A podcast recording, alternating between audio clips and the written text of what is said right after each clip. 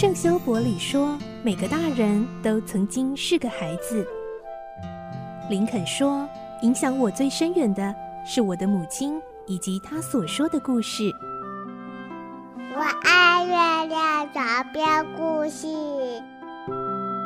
晚安，月亮床边故事。小青姐姐邀请每一位大孩子、小孩子一起听故事，不管多忙，也要和你一起听故事。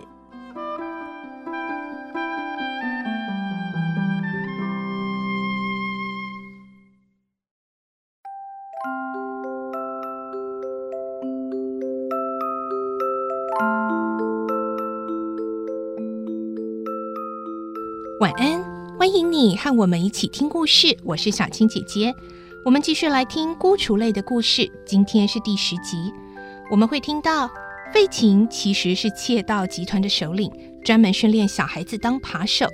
不过，单纯的奥利弗并不知情，以为这是可以让他吃住的地方。后来，他看到这边的孩子会常常玩一种奇怪的游戏，让他觉得很好奇。来听今天的故事。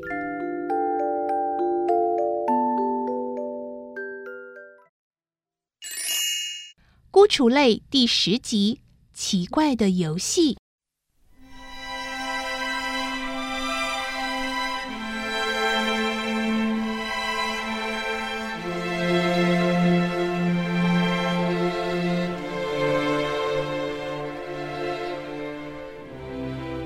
呃，大家都到哪儿去了？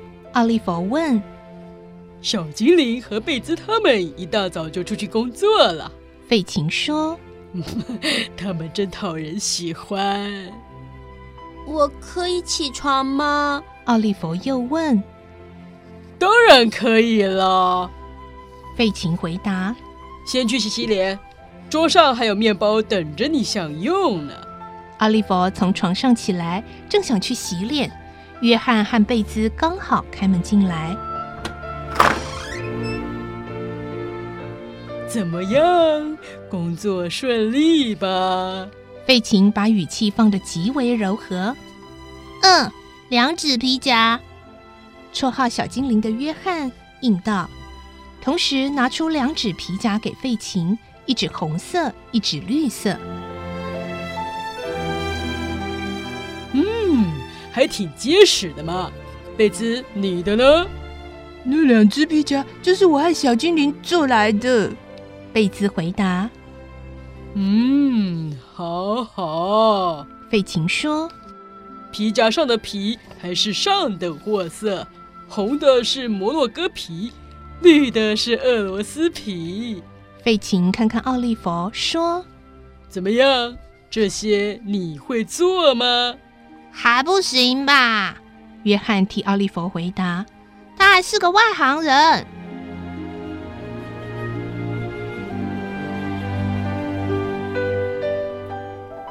用过早餐后，费琴和那两个孩子玩起一种非常奇怪的游戏。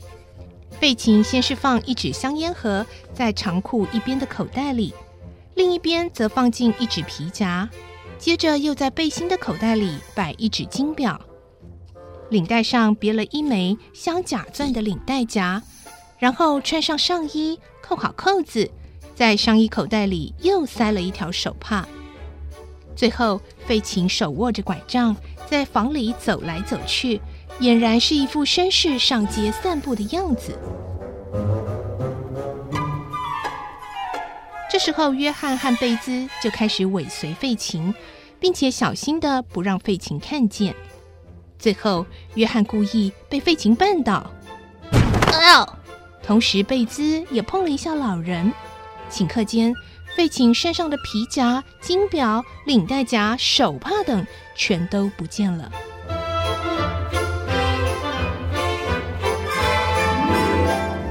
假使在这一刹那，费琴察觉有人伸手进他的口袋摸东西，他会立刻呼嚷起来。此时游戏就得重新开始。看见费琴老人和约翰、贝兹他们一脸震惊的样子，奥利弗感到十分有趣。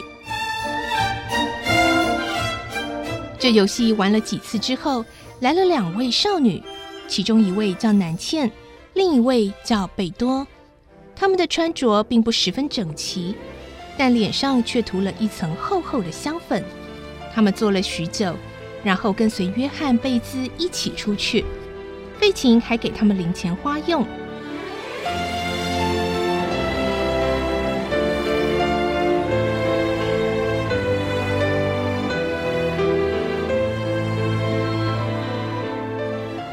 房里又只剩下费琴老人和奥利弗。他们要出去工作吗？奥利弗问。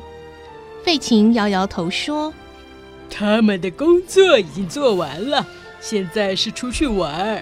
他们就是不工作也无所谓。呵呵，他们实在太可爱了，我舍不得让他们工作太久。”奥利弗，刚才我们玩的游戏你会吗？我相信你只要好好学习，一定会成为大人物。来，照我的话做做看。呃，好，我试试看。好奇心驱使着奥利弗。嗯，就是这样。费琴说：“趁我不注意的时候，看看你是否能够拿走我口袋里的手帕，就像刚才他们做的那样。”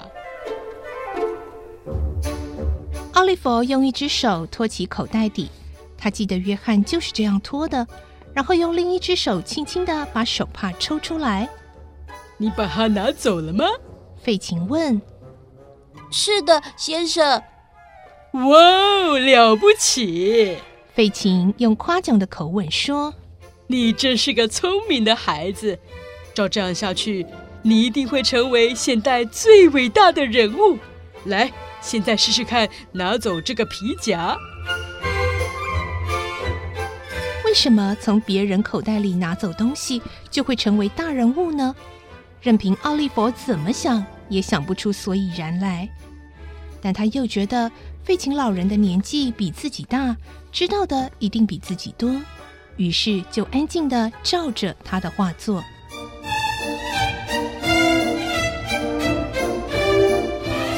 此后每天早上，奥利弗都模仿约翰和贝兹的动作，跟费琴玩这种游戏。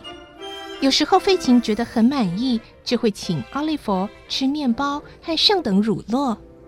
截至目前为止，奥利弗在费琴那里过得还不错。不过有一点令奥利弗纳闷的是，不管他怎么要求，费琴总不让他离开房间一步。不行。你这种手法还不能到外面闯天下，你还要努力学习才能出去。每当约翰和贝兹晚上空着双手回来时，费琴就变得十分凶恶，有时不让他们吃饭，甚至将他们踢到楼下去。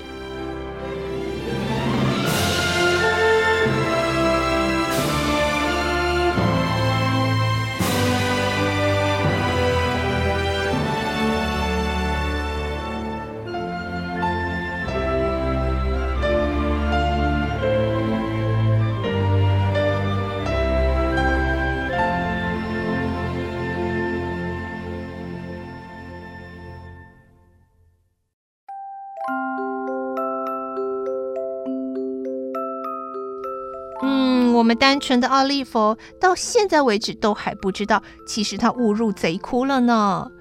明天我们再继续来听孤雏类的故事，看看奥利弗是不是会发现这个秘密呢？祝你有个好梦，晚安，拜拜。小朋友要睡觉了，晚安。